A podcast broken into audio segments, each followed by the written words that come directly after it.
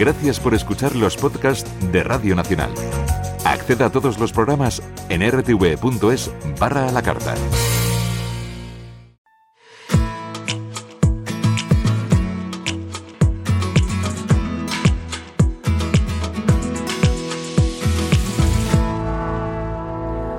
Hola, ¿qué tal? Hola en un día diferente, de esos que uno aprovecha para hacer algo distinto, al menos intentarlo madrugar, aunque a esta hora puede que esté más cerca de trasnochar. Hoy, en Por Tres Razones y en directo, vemos la vida de la siguiente manera, a ver qué les parece. En primer lugar, usted fuma. No se asuste, ¿eh? no le vamos a tocar la fibra con el temita, como dicen los que le dan al tabaco, pero sí con el vapeo, vaporizadores. Son cada vez una moda más extendida y entre la gente joven, muy joven. ¿Quiere saber? Qué es lo que hay dentro, lo que lleva dentro, espérese unos minutos que se lo vamos a contar. En segundo lugar, después nos vamos de bares, sí, en festivo y además viernes, pues díganos que puede haber más de actualidad. Hombre, los bares siempre están, ¿no? De actualidad en España. No duermen, no hay festivos para ellos. La caña al que nosotros le llevamos está a 70 céntimos. Y no piense que es un pueblo recóndito, no. Es aquí, en Madrid. Bares hay de todo tipo. Y en tercer lugar, mm, ¿dónde hay ahora mismo más gente de fiesta? Por si quiere decirnos dónde, aquí tiene el 900-137-137. Repito, es el teléfono del directo 900-137-137. Igual le damos una pista si eh, le decimos que vamos a asomarnos a la tierra de las Jotas por excelencia. En Twitter somos arroba por tres razones RNE, por tres, recuerden, X3 razones RNE. En Facebook con todas las letras, por tres razones. Para mensajes de voz al 689 869 347, sí, se lo repito. 689 869 347. Y aquí estamos, como siempre, Beatriz Domínguez, Carla Ferrera, en Hernández, Rodrigo Vivar, en realización Guillermo Mercado y hoy en control de sonido Luis Pérez.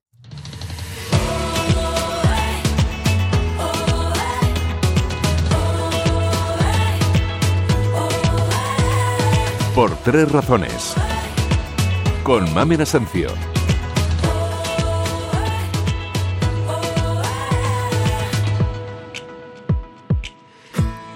Igual usted está fumando en este mismo momento. Eh, señalan los psicólogos que asociar el tabaco al ocio, como pueda ser el fin de semana, es muy habitual. Igual le viene bien escuchar lo que le vamos a contar. La Agencia del Alimento y los Medicamentos en Estados Unidos les ha dado dos meses de plazo, este pasado mes de septiembre, a los fabricantes de cigarrillos electrónicos para adoptar medidas, les ha dicho, que eviten que los menores los compren. Si no lo controlan, si no lo hacen, amenaza con prohibir su venta, porque según han detectado hay una epidemia, palabra textual, cito así dicen, entre ellos por el uso de los que tienen sabores. No solo en Estados Unidos, ¿eh? vuelve a ponerse sobre la mesa el vapeo. También en el Reino Unido, por ejemplo, lo hacen y los enfoques son diferentes. Sepamos, en primer lugar, qué es actualmente el cigarrillo electrónico. Nos hemos metido en el laboratorio del investigador responsable del estudio que ha descartado la existencia del vapeador pasivo. Laboratorio que analiza la valoración de la calidad del aire. Carla Ferrera tres camiones de equipos científicos, ¿eh? entre ellos 20 láseres. Y claro, pues empezar aquí alojándolos nos ha costado. Mi nombre es Ángel González Ureña, yo soy catedrático emérito de Química Física de la Universidad Complutense y profesor honorario de la Universidad Autónoma. Bueno Ángel, cuéntanos, estamos ahora mismo en tu despacho, a escasos dos metros tenemos el laboratorio. ¿Qué hacéis aquí? Bueno, aquí hacemos investigaciones de tipo fundamental, básica, y además investigaciones más orientadas a resolver problemas de la sociedad. Es una orientación encaminada a la calidad del aire y a su interrelación con la salud humana. Pues soy Carmen Skrig, soy doctora en biología molecular y soy la coordinadora internacional de MOVE, que es una plataforma internacional de médicos, profesionales de la salud y científicos que defienden el cigarrillo electrónico como herramienta de salud pública. Carmen, estamos viendo ahora mismo que tienes en la mano tu vapeador, un vapeador muy bonito, metálico, de colorines. ¿Desde cuándo has empezado a fumar cigarrillo electrónico? Hace cinco años que yo dejé de fumar gracias al cigarrillo electrónico. Yo era fumadora de dos paquetes diarios. Necesitaba dejar de fumar y yo en aquel entonces no conocía estas historias. Yo un buen día pasé por una tienda y vi, ostras, cigarrillo electrónico. Conociendo y teniendo información científica, sabiendo lo que lleva el tabaco, digo, esto no puede ser peor. Hay millones de personas que fuman cuando van al médico reciben el mensaje de dejar de fumar. Y las estadísticas muestran que solo un 2 o un 3% dejan de fumar. ¿Y qué tiene que ver esto con un laboratorio de investigación? Hay desarrollos científicos que logran que el que no desea dejar de fumar acepte una solución alternativa que no es tan nociva ni tan tóxica para la salud humana. Uno de los desarrollos más importantes, no el único, es el cigarro electrónico. El líquido de cigarrillo electrónico se compone de una base de propilenglicol y glicerina. Son alcoholes, alcoholes que se usan habitualmente en multitud de productos de consumo humano, incluyendo por vía inhalada, por ejemplo en medicamentos inhaladores. Nicotina, sí o no, a gusto del consumidor. Y aromas alimentarios. Es necesario que el producto tenga un sabor agradable para el fumador para poder olvidarse del tabaco. De ahí que sea tan importante que haya sabores. Desde luego que dejar de fumar es lo ideal, pero si no puede dejar de fumar, esto es un 95% más saludable que el cigarro normal. Este es el mensaje. ¿Qué ocurre? Que cuando empiezas a vapear, empiezas a recuperar tu capacidad pulmonar, tu salud, subir escaleras sin cansarte, te cambia la vida. Literalmente pasas a ser un no fumador. Esta máquina se llama gas cromatografía acoplado a masas. La máquina es totalmente automática. Lo que estamos viendo ahora es en tiempo real todos los picos de un cromatograma de una de las muestras que acaba de inyectar. Como veis, ahora está saliendo un pico.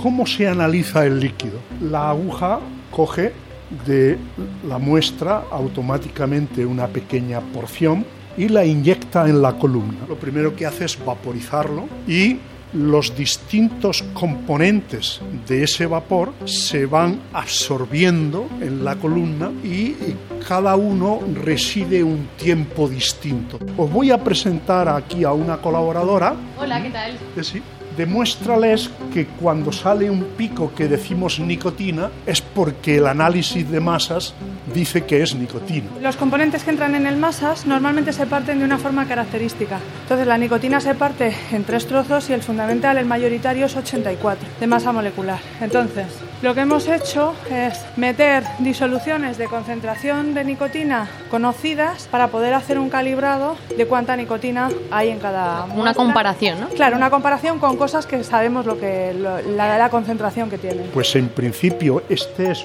un líquido con varios aromas. Mira, este es el propilenglicol, el etilenglicol, que son sustancias que hacen de carrier, de vaporizadores, ¿no? Ahí está la nicotina y luego vemos algún aroma. Cuando el sujeto pasivo está enfrente de un vapeador, recibe 100 veces menos nicotina que cuando el sujeto activo fuma un cigarro normal. Conviene dejar claro que desde el punto de vista de la nicotina, de la exposición a la nicotina, estos estudios cuestionan la existencia del vapeador pasivo. Ahora ya el argumento este de no, es que no hay estudios. Bueno, hay miles de estudios. De todos ellos se pueden concluir muchísimas cosas, pero la más importante es cuál es el perfil de riesgo del producto. En base a lo que dice el Real Colegio de Médicos de Reino Unido, es que es un 95% más seguro que el tabaco. Por tanto, el input de tóxicos que tú introduces en tu cuerpo es muchísimo menor.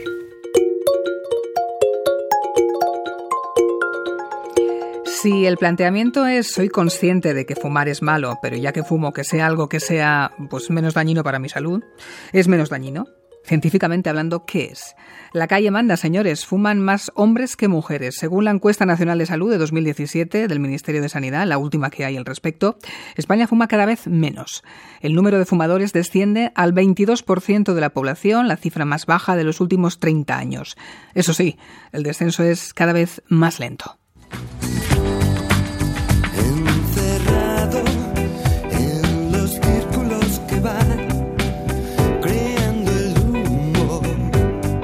Fumas? No, yo ahora mismo no, fumaba antes. ¿Y te has planteado alguna vez vapear?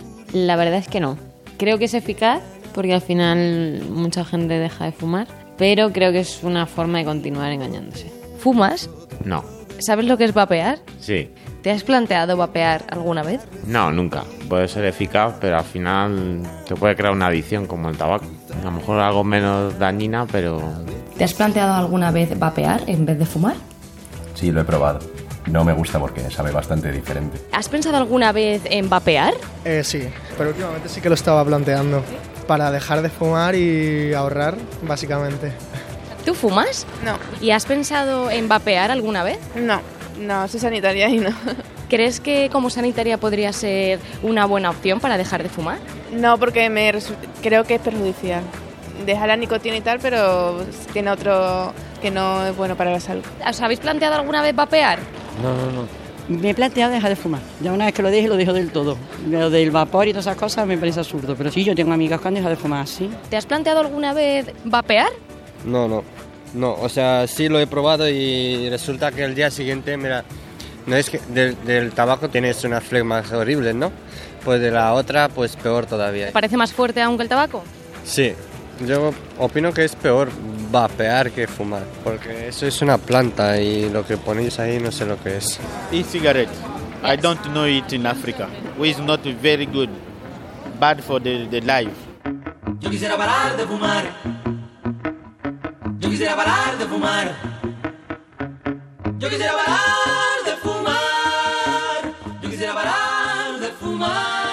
¿Es usted como el que canta esta canción? ¿Quiere usted dejar de fumar? 900-137-137 nos llama nos lo cuenta. Igual está ya en estas, ¿eh? Y ya, bueno, ha dejado de fumar. Nos cuenta también cómo lo ha conseguido. O a lo mejor es usted de estos que fuman un cigarrillo electrónico. La Asociación Española contra el Cáncer advertía a finales de mayo, era eh, en su último informe, que el 22,7% de la población española fuma a diario. Lo vemos más claro si les digo que uno de cada cuatro españoles fuma, confirmando que son más los fumadores hombres. Saludo ya al presidente de SEPAR, de la Sociedad Española de Neumología y Cirugía Torácica, Carlos Jiménez Ruiz. Hola, ¿qué tal? Bienvenido. Hola, ¿qué tal? Buenas tardes. Lo primero le agradezco que esté con nosotros en día festivo, que también lo será para usted, seguramente. Pero hombre, yo creo que hay cosas que hay que hablar y de las que hay que conversar. Más de uno, de un oyente que tenga ahora el cigarrillo en la mano, mm, que esté en el coche, que esté fumando, esas cosas, ¿no? Uno llega viernes, fin de semana, encima festivo, y que ahora me cuenten esto. Bueno, la primera pregunta que le hago es, ¿es lo mismo fumarse un cigarrillo normal que fumar un cigarrillo electrónico? Bien, digamos que cuando una persona consume un cigarrillo electrónico es menor la cantidad de sustancias tóxicas que introduce a su cuerpo, pero inmediatamente hay que añadir que a pesar de eso introduce una cantidad de sustancias tóxicas que son capaces de producir enfermedad y enfermedades tan graves como el cáncer de pulmón, como la enfermedad pulmonar obstructiva crónica y además eh, la facilidad para desarrollar infecciones respiratorias. ¿Qué son el propilenglicol y bueno, la glicerina que estábamos escuchando hace un rato? Sí, digamos que los dos constituyentes fundamentales de, que hay en el líquido de los cigarrillos electrónicos, bueno, hay tres. Eh, estos tres son, uno es el propilenglicol, otro es la glicerina y otro es la nicotina. El propilenglicol es una sustancia que eh, es capaz de producir inflamación crónica de la, del epitelio de la mucosa bronquial y la glicerina es una sustancia que al calentarse produce unos, un grupo de sustancias tóxicas que se llaman carbonilos, que son los responsables de producir cáncer. ¿En todos los cigarrillos electrónicos es lo mismo? Mm, bueno, digamos que eh, propilenglicol y glicerina lo tienen todos los cigarrillos electrónicos. Hay algunos cigarrillos electrónicos que además tienen nicotina, Mm. hay otros que no tienen nicotina, hay cigarrillos electrónicos que a esas sustancias también les añaden unos saborizantes, eh, unos aromatizantes de distintos eh, sabores, de distintos olores. Eh, decían eh, los dos expertos, que también lo son, aunque podemos identificarlos como que están a favor, que en un 95% son más saludables. ¿Esto es correcto? No, eso, eso es una cifra que, que pues se han inventado. Verdaderamente no hay ningún estudio científico serio que pueda decir que son en un 95% más saludables. Sí que es cierto que tienen menos sustancias tóxicas, eso no se puede negar, pero también es cierto que las sustancias tóxicas que tienen, a las concentraciones en las que se encuentran, han sido identificadas por la, Agencia Internacional contra el, contra el Cáncer como productoras de cáncer. Tal cual. Tal cual. Mm, ¿Se puede regular la cantidad de nicotina que lleva, bueno, que libera cada uno de esos cigarrillos electrónicos? Se puede regular la cantidad de nicotina que lleva. De hecho, eh, la Unión Europea en la última directiva eh, reguló que no podían hacerse cigarrillos electrónicos que contuviesen más de 20 miligramos de nicotina por mililitro de líquido. Hmm. Decía uno de los testimonios, vapear sabe diferente, te puede crear una adicción como el tabaco. Usted, basándose en sus propias investigaciones, ¿qué nos puede explicar? Digamos que la cantidad de nicotina que hay en los cigarrillos electrónicos es suficiente para crear adicción. Mm, además, la nicotina, cuando se inhala del cigarrillo electrónico, pues es capaz de alcanzar con facilidad eh, el alveolo, de ahí pasar a la sangre y desde la sangre distribuirse por todo el organismo para tener acción sobre los centros, eh, los centros nerviosos. Y es precisamente en los centros nerviosos donde causa esta adicción. Eh, ¿Pero las reacciones químicas son las mismas? Sí, porque es la misma nicotina. Es, es nicotina exactamente igual. Y con nuestro cerebro exactamente igual. Es decir, el hábito te lo sigue manteniendo. Efectivamente, la capacidad adictiva de la nicotina se sigue manteniendo en el cigarrillo electrónico igual que en el cigarrillo normal. Rescato de nuevo ese informe de la Comisión de Ciencia y Tecnología del Parlamento británico que, bueno, concluye que los cigarrillos electrónicos no deben tratarse del mismo modo que los convencionales, que pueden ser el arma clave contra el tabaco y en este caso se pide que las regulaciones sobre ellos se relajen para que puedan ser usados ampliamente, sin problemas, sin dificultades, aceptados en la sociedad, e incluso van un poquito más allá. Se pide la concesión a este tipo de cigarrillos eh, de licencia como medicamento. ¿Usted lo aconseja? ¿No lo aconseja? No quiero preguntarle en ningún momento, no sé si está notándolo, que voy con la precaución de nunca preguntarle cuál es su opinión, porque lo único que queremos aquí es que ambas partes puedan expresar pues en función de sus investigaciones, qué es lo que hay. Sí, digamos que nosotros, desde la Sociedad Española de Neumología y Cirugía Torácica, CEPAR, sí. Eh, siempre dijimos ya en un informe que, emitimos en el año 2013, siempre dijimos que hubiera sido muy, muy conveniente que los cigarrillos electrónicos se hubieran regulado como un medicamento. Si eso hubiera sido así, eh, hasta que los cigarrillos electrónicos no hubiesen demostrado eficacia para ayudar a los fumadores a dejar de fumar y seguridad de uso en lo mismo, estos cigarrillos electrónicos no habrían sido aprobados. Entonces, en el momento actual, los datos que hay de estudios que han tratado de evaluar la eficacia de los cigarrillos electrónicos para ayudar a los fumadores a dejar de fumar y que han tratado de evaluar la seguridad de uso de los mismos, mm, no han llegado a conclusiones científicamente aceptables de que sean eficaces para ayudar a los fumadores a dejar de fumar. Y por el contrario, se ha demostrado claramente que en el vapor que eliminan existen sustancias tóxicas para la salud como las que antes les, reseñaba yo. Hmm.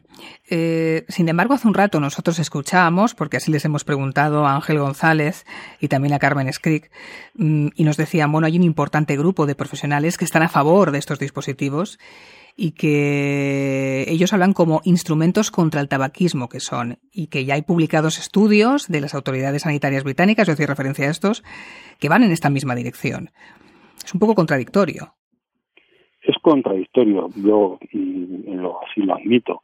Eh, pero hay una cosa que es muy curiosa. Fíjese usted que todos estos estudios que, que hablan en favor del uso de cigarrillos electrónicos eh, siempre tienen el mismo origen, que es el origen inglés.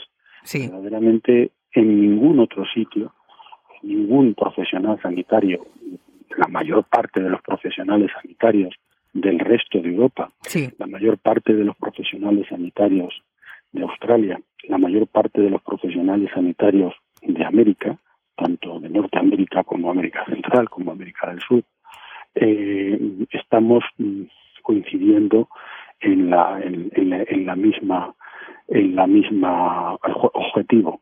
Consideramos que el cigarrillo electrónico en el momento actual no se puede decir si es eficaz porque no ha demostrado eficacia y desde luego sí que se puede decir es tóxico para la salud. Yo tengo delante un informe, uno de los últimos que seguramente usted conocerá, eh, también procede de Estados Unidos. Se dice que es el primer estudio sobre la relación entre los cigarrillos electrónicos y el infarto de miocardio. Acaba de publicarse, como les digo, en Estados Unidos y alerta de que el uso diario de cigarrillos electrónicos se asocia a un mayor riesgo de infarto de miocardio. Insisto, no le voy a preguntar qué opina, pero sí eh, si tienen ustedes alguna base científica con esto y saben algo al respecto. Sí, puede ser, eh, eh, es lógico que, que sea así. Ya le digo que hay sustancias que pueden, pueden llevar a esto, es, sin duda.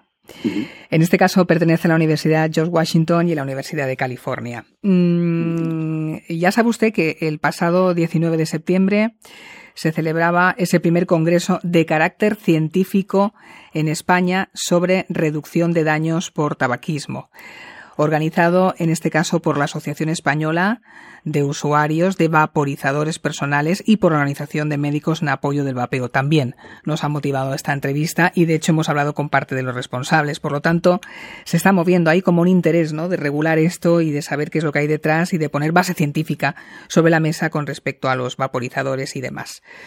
Le agradezco muchísimo que haya estado con nosotros. Hay unas cuantas llamadas. Yo voy a pedirles a mis compañeros que eh, al menos una de ellas sí que tenemos tiempo de darle paso. Hola Manolo, Manolo de Águilas, Murcia. Sí, hola, buenas tardes. ¿Qué tal? Adelante con Muy esa bien. pregunta o no sé qué quería contarnos. Sí, yo quería contarle, mm, porque he escuchado muchas historias de estas, voy a ser rápido. Yo soy un fumador de 41 años y, y sí, fumando, ¿eh? 41 años fumando, voy en un camión y yo, mm, eso me, me, eh, me ayudó. El cigarrillo electrónico me ayudó a dejar de fumar, ¿eh? En tres meses eh, me quitó esa ansia tan terrible que yo tenía y ahora llevo cinco años sin fumar, ni cigarrillo electrónico ni nada. Cinco años sin fumar. Digamos Sí, que la, la transición le ayudó a esa transición para dejar de fumar definitivamente el cigarrillo Claro. electrónico. Lo que yo aconsejo a todas las personas que me escuchen, si quieren hacerlo, Sí. que no se, no se enganchen a eso siempre, sino simplemente lo más duro que son los tres meses esos tan malos, ¿eh? pues bueno, no solamente usarlo cuando más ansias tenga. No llevar, llevarlo siempre en el bolsillo como yo lo llevaba. Eso es lo que hacía usted, ¿no, Manolo? Dime. Que lo llevaba ahí y en el momento en el que notaba en el el peligro, ahora y no y lo tenía aquí en mi bolsillo y cuando ya me ya no podía aguantar más, pues, pues le chupaba un par de veces, pues me calmaba y así yo he conseguido dejarlo. Estoy súper encantado. digamos que era más la ansiedad, algo psicológico que la necesidad en sí, desde luego que el ser humano no la tiene, de, de fumar. Claro, luego he visto yo muchos amigos y amigas y, y los veo y dicen, oh, llevo dos años con el va- vapor, ah, va- va- con el vapor. Sí. Digo, chacha, déjate eso, chacha, déjate eso. Eso son tres meses, luego ya cuatro, pero no, no siempre. A mí me ha ido muy bien. Yo no puedo nomás que hablar bien. Manolo, le agradezco la intervención y que nos haya explicado este pedacito de, de su vida, porque la verdad es que ilustra bastante bien esto que queríamos explicar. Gracias. No sé si Venga, un saludo. tenemos al otro lado del, del teléfono a un neumólogo, así que por alusiones, Carlos Jiménez Ruiz, no sé si usted quiere aportar algo. Bueno, cada maestrillo tiene su librillo, ¿eso vale en estos casos o no? Que nadie se engañe. Mm, Vamos a ver, primero de todo felicitar a Manuel por, Por haber dejado de fumar. que ha tenido en dejar de fumar y eso es lo más importante. Y de segundo término decir que bueno que que, que un pa- una persona deje de fumar con utilizando cigarrillos electrónicos eso no demuestra desde un punto de vista científico que los cigarrillos electrónicos sean válidos para ayudar a dejar de fumar. Claro, pero si a uno le sirve... Se requieren generalmente desde un punto de vista científico. Se requieren pues hacer estudios, ensayos clínicos con muchos pacientes, unos que reciban cigarrillos electrónicos, otros que reciban cigarrillos electrónicos placebo, que ni siquiera lo sepan ellos ni tampoco lo sepa el, el, terapeuta que está haciendo el estudio y después de todo, después de haber hecho el estudio, que se demuestre que el grupo que tenía cigarrillos electrónicos deja de fumar con mucha mayor frecuencia que el grupo que tenía placebo. Claro, es un poco para engañar la mente. Que parece sencillo, mm. todavía no ha sido realizado de una manera correcta desde un punto de vista metodológico con los cigarrillos electrónicos y eso es algo que sería muy importante hacer. Eh, las llamadas que tenemos apuntan en este sentido. Hay más gente, tengo que decir, que dice que, bueno, que sí que asegura que le ha servido y bastante. Que al menos eso de llevarlo en la mano, nos dice eh, Antonio de Lugo, llevarlo en la mano le sirve a efectos psicológicos. Le agradezco de verdad, Carlos Jiménez Ruiz, presidente de SEPAR, la Sociedad Española de Neumología y Cirugía Torácica, que nos haya atendido. Nada, muchísimas gracias a ustedes por permitirme pues mandar un, un, un apoyo a la, salud Estos temas en favor siempre, de la prevención y el tratamiento del tabaquismo. Siempre interesan. De, de su programa. Volveremos seguramente a abordarlo, claro que sí. Muy bien. Vale, hasta luego. Por tres razones. En Radio Nacional de España, con Mamen Asencio. España es el país del mundo con más bares por persona. Hay un bar cada 255 habitantes. Esa es la proporción según datos de la Federación Española de Hostelería. Más de 183.000 bares en toda España. ¿Por qué nos gustan tanto los bares? Porque disfruto con mis amigos. ¿Estás ahora mismo con una amiga? Sí. ¿Y tú? Creo que en España hay muchísimo más ambiente a nivel de, sobre todo de eso, de reuniones con los amigos. El tiempo, el clima que hay aquí, te permite estar así en octubre en una terraza con un poco de sol y tal.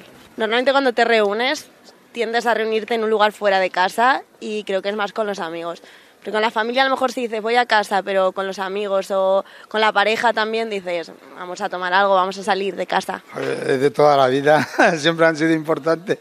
¿Por qué vienes al bar? Bueno, es un ratito de descanso. Me siento, como ves, a tomar el café, el vasito de agua.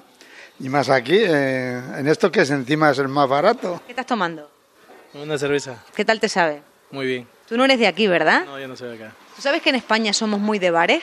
Sí, y me gusta eso. ¿Y en tu país, tú de dónde eres? Yo soy de Perú. ¿Y en Perú también son de bares? Sí, pero muy diferente acá. En Perú es cuando hay alguna una reunión social o, o en las noches, ¿no? Pero y aquí es siempre. Aquí es siempre, sí. ¿Por qué nos gustan tanto los bares a los españoles? Porque el bar es como la segunda casa, yo creo. El hombre no está a gusto en el bar, por no estar en casa con la mujer. Los hombres de mi edad, ¿eh? no los jóvenes. Pero digo yo que las mujeres también, ¿no? Las mujeres también, este bar está lleno de mujeres, y aquí vienen un montón de mujeres. España siempre ha sido un bar de bares. De hecho, vas por cualquier sitio, cualquier pueblo, cualquier ciudad y está petada de bares. O sea, que por algo será, por, por alguna razón será. Bares, qué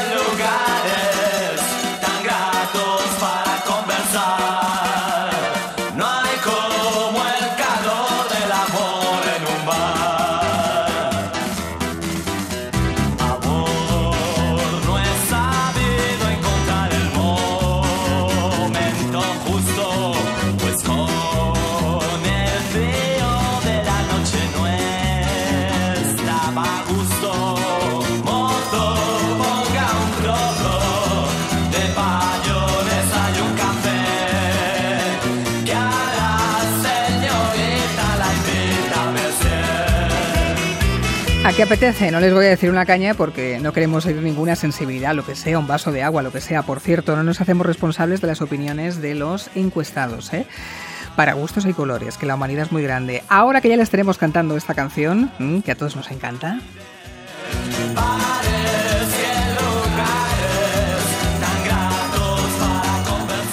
Ahora que ya les tenemos ahí, pues sí, vamos a hablar de bares. Eh, Si juntamos bares y restaurantes, tocamos a uno por cada 167 personas.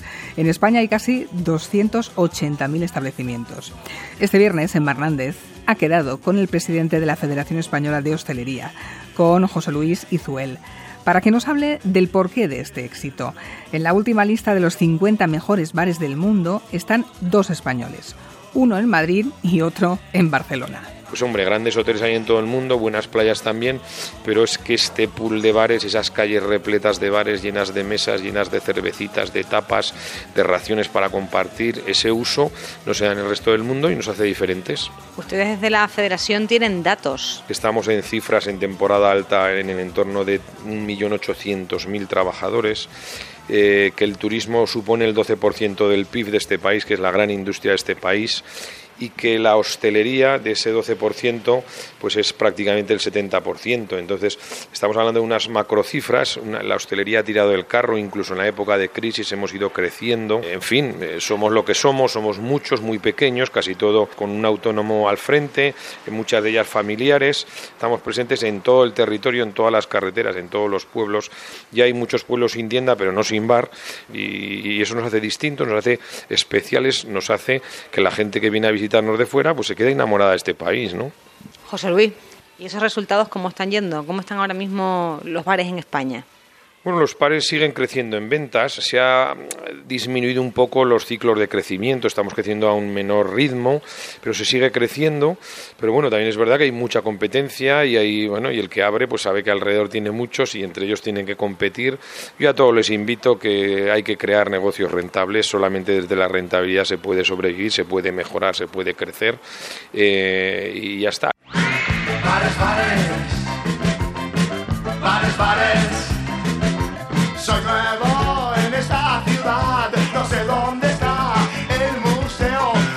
En hostelería trabaja aproximadamente entre el 10 y el 15% de la gente que está en nuestro país. Hay mucha diferencia que está trabajando, quiero decir, hay muchísima diferencia según los meses del año en que estemos. La hostelería representa el 7,4% del PIB nacional, pero eh, todo el mundo está capacitado para montar un restaurante. Suele ser de las primeras opciones que se plantean las personas que se quedan sin trabajo, por ejemplo. ¿Un bar lo puede montar cualquiera?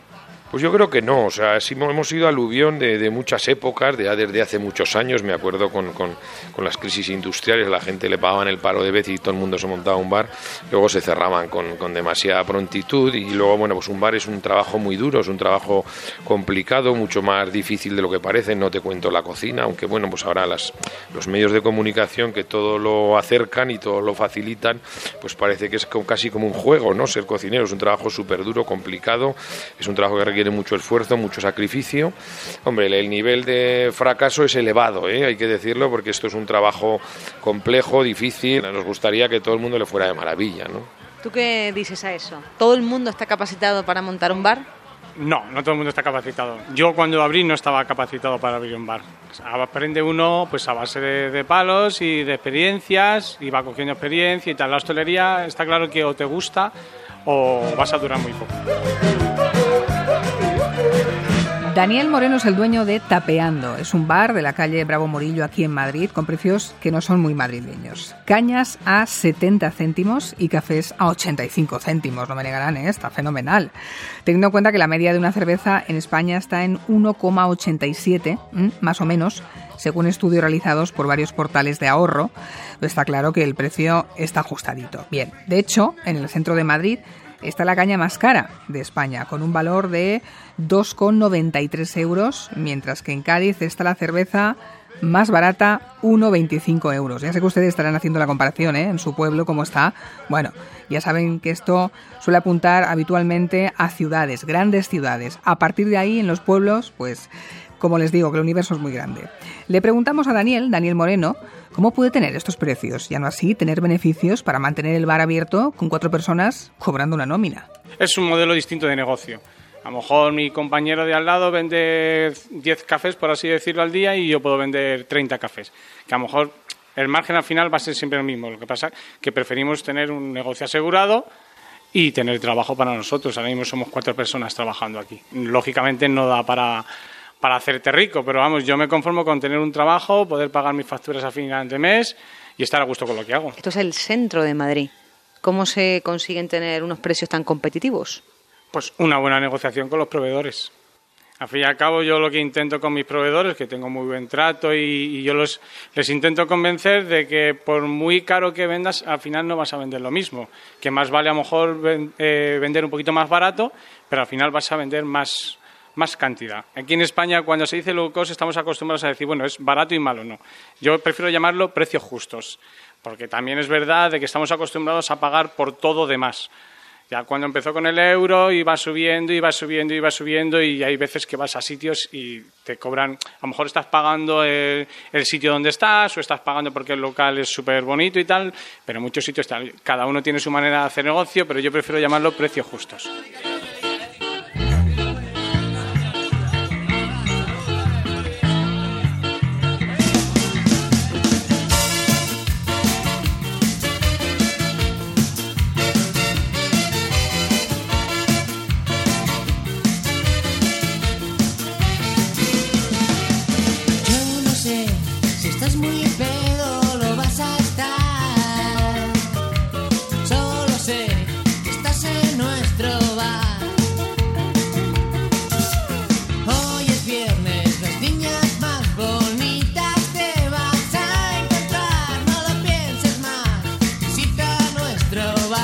Que no hay tópicos en esto, si es que estamos todos cantando la canción y lo que funciona es lo que funciona, eso es al menos lo que nos han dicho eh, desde la federación, sí, los hosteleros, eso es lo que hay, ni más ni menos. Ya sabemos por qué en España, pues es un país de bares y de restaurantes. En todo Estados Unidos no hay más bares que en España.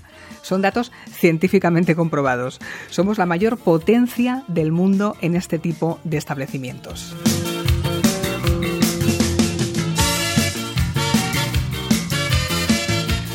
Estamos en Twitter, eh, arroba por tres razones RNE, X3 razones RNE. Si quieren vernos, contarnos algo, decirnos algo, ahí estamos. Y sí, estábamos hablando de bares. Es que están en el bar, tranquilos, seguimos en el bar. Bueno, pues hoy es el Día del Pilar, fiesta mayor en Zaragoza. Oye, ¿para qué te voy a contar? O sea, 7 de la tarde, pues habría que empezar con una cañita fresquita que nos le aligerara la garganta y ya que nos pusiera en predisposición de tomar una tapita, ¿no? Eh, hoy va a ser un día más light, más ligerito, porque ha sido el Día del Pilar, hemos comido mucho, en mi caso con mi familia, eh, y bueno, pues, pues eh, una cañita para empezar la tarde y luego pues ya la tarde nos irá llevando al sitio que nos corresponde. Lo mismo es. Yo por mi parte comienza ahora una fuerte noche para empezar a dar cañitas, tapeos, su copitas y la gente pues aprovecha el puente y la fiesta pues para disfrutar el día de la fiesta nacional. Bueno, ya hemos hablado de cañita, pero ¿qué tapita vamos a poner encima de la mesa, por ejemplo? Por ejemplo, aquí pues tenéis tapas a partir de 1,40, una tapita de migas, una tapita de chorizo, pincho de tortilla con queso de cabra, mostaza y miel, queso de cabra con mermelada, lo que decía mi compañero, que intentas aprovechar el producto y presentarlo de diferentes maneras.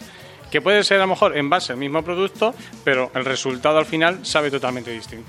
todos somos amigos de verdad. Dos buenas sugerencias para un día como este, ya lo creo que sí. Carla, el teléfono, ¿qué ha pasado? Ha sido decir tabaco y qué? ¿Qué ha y ha llamado todo el mundo, bueno, ha sido decir tabaco y vapear, porque todo el mundo quería opinar. Por ejemplo, Ramón de Málaga nos ha dicho que hay un método infalible, que es el que le ha eh, funcionado a él, y es que poco a poco hay que dejar todos los días aplazando, lo, aplazando poco a poco los cigarrillos. Es decir, ese es el método que a él le ha servido. Exactamente, lo que dice es que pues que cada día se quite pues aplazando minuto a minuto. Vale. Y dice que al final pues el último cigarrillo eh, pues no se lo pedirá ni siquiera el cuerpo. ¿Qué más? Pues Santiago de Compostela, desde allí, desde Santiago de Compostela nos ha llamado Fernando. Él tiene 73 años y nos dice que lleva desde los 11 años fumando.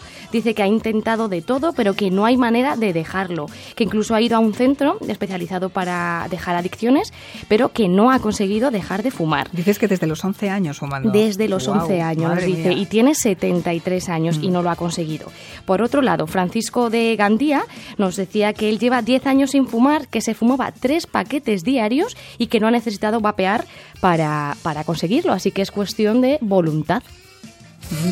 Eh, bueno, ahí sigue, ¿no? Nuestro mensaje vía WhatsApp, mensajes de voz al 689 869 347, repito, 689-869-347, por si quieren decirnos cuál es el método. Bueno, ya he dicho antes que cada maestrillo con su librillo.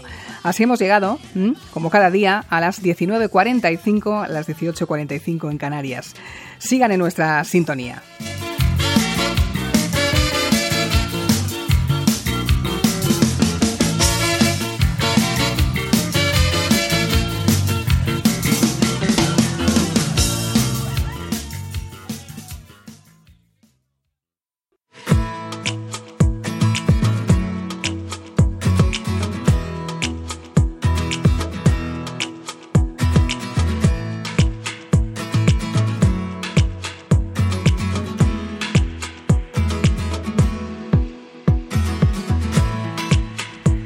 En nuestra sintonía porque hoy como es festivo vamos hasta en punto, ¿eh? Una hora de por tres razones para redondear con lo que toca a estas horas y ya que hablábamos de bares, son sin duda es un lugar donde siempre está la bombilla encendida, ¿no?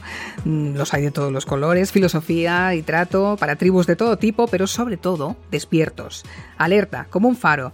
Y cuando más festivo es, cuando más cierran los demás establecimientos, más abiertos están ellos. Por ejemplo, si usted quiere pagar en bitcoins, ¿Que qué es eso? Ah, que usted no lleva en el monedero un bitcoin. Imagínese pagar la caña con esto, con bitcoins.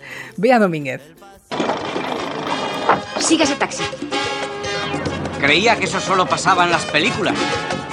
No es lo habitual, pero ya se puede. Si ya puedes pagar desde taxis, por ejemplo, con bitcoins. Por ejemplo, hay uno que es Taxi Oviedo. Fue el primero en toda España que empezó a aceptarlo y a partir de ahí empezó a ponerse de moda y luego hay bastantes taxis que lo aceptan. Una colonia, una camiseta, cosas parecidas, o en un bar pagar una cerveza, por ejemplo, eh, es una rareza. Lo cual no quita que uno pase puntualmente por el rastro en Madrid y se encuentre una, un puesto simplemente de venta de plantas y vea que tienen puesto que afectan pues como 5, 6 o 7 criptomonedas distintas entre las cuales está Bitcoin. Esto pasa, pero no es habitual. ¿Y cuánto le das para que sea habitual? Cinco años mínimo sí, le, sí creo que le falta. Que además el mercado natural de, de monedas como Bitcoin no es el mercado de la calle. Es compra de productos digitales en Internet. Excelente decisión, Kevin. ¿Qué cantidad quiere invertir esta vez? Pongamos 5, 5 mil dólares. ¿Por qué no probamos con 8.000, Kevin? Digamos que es un mercado salvaje de compra-venta de bitcoins y eso obviamente pues condiciona el precio en cada minuto. Esto cuando tengamos mucha más gente que participa de este sistema se estabilizará mucho más. Ya de hecho se nota, en los últimos dos años, se nota una estabilidad mucho más grande. Ya no es que el precio de Bitcoin suba o que baje o lo que sea, sino solamente que es más estable. Que las fluctuaciones diarias son mucho más reducidas de lo que era en el pasado. Esto seguramente en un par de años más será todavía mucho más estable de lo que ya es. O sea que seguramente cinco años sea mucho más estable y suficiente como para poderlo utilizar en el día a día que nos puede hacer.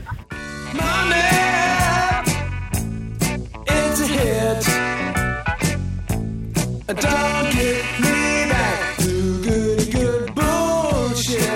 En una ciudad aún puede que se pague con esta cosa tan rara, pero en un pueblo. Hola Cristian, Cristian Hernández. Hola, muy buenas tardes. ¿Qué tal? ¿Cómo estás? Muy bien, aquí estamos. A ver, a ver, a ver, a ver.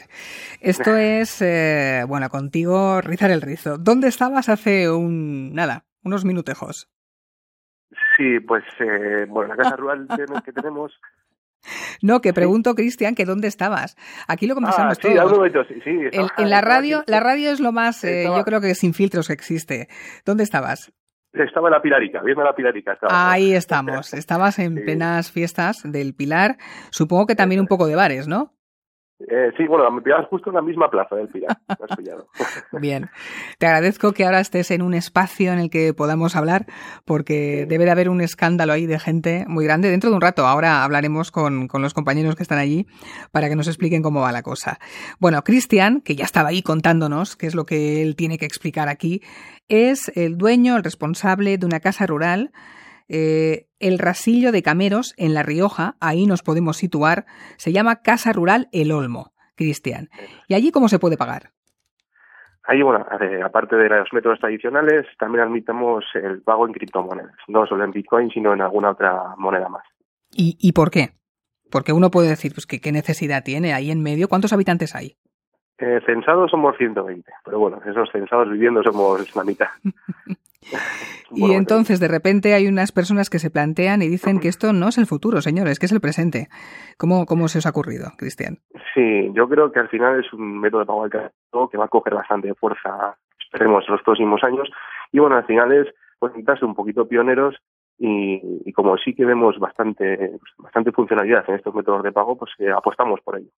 Pero la gente acude de verdad y paga en eso. Es decir, hace la pregunta, que yo creo que es la clave, ¿no? De decir, miren, ¿tienen ustedes esta posibilidad de, de pagar en bitcoins?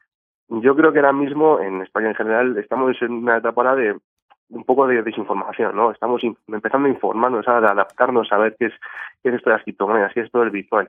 Entonces sí que aún no nos ha pagado nadie, con, por desgracia, con, con criptomonedas, pero bueno, sí que cada vez nos preguntan más. ¿eh? Es que pues en las charlas, en los desayunos, en la casa y así, pues sí que nos preguntan, ¿esto el Bitcoin cómo funciona? ¿Cómo se puede pagar con esto? Eh, o, o, ¿Cómo salía la habitación con un Bitcoin? Explicamos un poquito cómo funciona. Claro, eh, lo que sí que estáis haciendo los empresarios, y eso ocurre en toda España, es eh, informaros vosotros y saber esto de qué va por si os viene bien o no, por si os conviene o no. Cristian, ¿cómo lo has hecho tú? Porque tú has asistido a cursos. Sí, he asistido a un par de charlas. La última la tuve, por ejemplo, en León hace, hace unos mesecitos y ahí te, te informan pues los, pues, los diferentes tipos de criptomonedas que hay, en, en qué se basa cada moneda, porque al final hay muchas monedas y aunque todas tienen parten de lo mismo, que lo más importante que es la tecnología blockchain, pues luego al final cada una tiene sus pues, más velocidad, otras menos, unas son más anónimas, por así decirlo, otras menos, unas más, más descentralizadas. Están explicando un poquito los distintos tipos de monedas que hay. ¿Y cómo se hace? ¿Qué es, qué es lo que hay que llevar? Un teléfono móvil. Con eso. Ni más ni menos. Todo solucionado. Eso es. Un, con un teléfono móvil al final te, tienes una especie de cartera en el teléfono móvil, una wallet. Y ahí, eh, yo por ejemplo, enseñaría, enseñaría mi wallet, que eso es, es, pública, sabrán quién es el dueño de esa, de esa, de esa wallet. Mm. Uh -huh. Y con un código QR se escanea desde un móvil con otro móvil y directamente se hace la transferencia. Y ya está. Y puedes estar en Zaragoza, puedes estar en Madagascar, puedes estar donde tú quieras, en La Rioja, en el Rasillo de Cameros y pagar con eso. eso. Es. Una manera es QR, que eso habría que estar presente porque vas a ser QR y hay que escanearlo, y otra manera sería dar directamente como si fuera un número de cuenta de un banco, de que es el número de la dirección de, de la wallet. Y ya. Y ya. Eh, claro, el problema está en que si varía mucho, si el valor no es el mismo, ahí es donde puede haber un poquillo de problema. Sí, ahora como, como estamos empezando con este tema de, de las criptomonedas, aún no está para nada arreglado, pero sí que hay mucha diferencia de precios. En, por ejemplo, hace unos meses valía 20 mil dólares, uh -huh. ahora me parece que está en 7 mil más o menos dando los 7.000. Entonces, al final hay mucha fluctuación, pero poco a poco, aunque parezca mentira, se va estabilizando, ya no hay tanto, o sea, trabaja un 80%, luego vuelve a subir, se va cogiendo una estabilidad y dentro de unos años, esperemos que no sean muchos, al final será una moneda mucho más estable, no, no tendrá esa variación. Para que vean ustedes, ¿eh? Cristian Hernández, de El Rasillo de Cameros en La Rioja, que estaba celebrando hace un rato las fiestas del Pilar en Zaragoza y que tiene esa casa rural, El Olmo. Eh, ¿Ha ido bien el verano, por cierto? Sí, sí, sí. Bien, me alegro. Este fin de semana, este puente, está la cosa tranquililla. Me lo ha contado tu madre. Es lo que tiene sí, esto. Sí.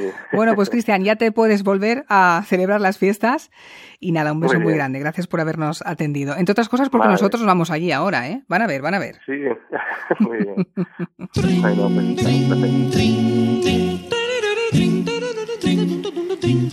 ¿A dónde nos vamos a ir? Pues claro, a estas horas está terminando la ofrenda en las fiestas del Pilar de Zaragoza. Inmaculada Muñoz, buenas tardes. Minuto y resultado. Buenas tardes, Mamen. Hola. Así es. A las 9 menos 5 está prevista la salida del último grupo que ofrecerá sus flores a la Virgen del Pilar, que luce como nunca, llena y llena de claveles, rosas, incluso orquídeas así hasta 7 toneladas. Y es que un año toneladas. más, y esta vez acompañados por un día luminoso y también caluroso, miles y miles de personas de aquí y de fuera se han ajustado sayas, calzones, chambras, mantones y cachirulos, se han calzado las alpargatas y se han lanzado a la calle por diferentes motivos, pero todos encantados de participar en este ritual. A cumplir como todos años. Pues para mí una emoción muy grande. No puedo hablar. Una semana tiene y ya el padre y el hijo tienen que, que pasar a vestirse co, a, para pasar a la ofrenda.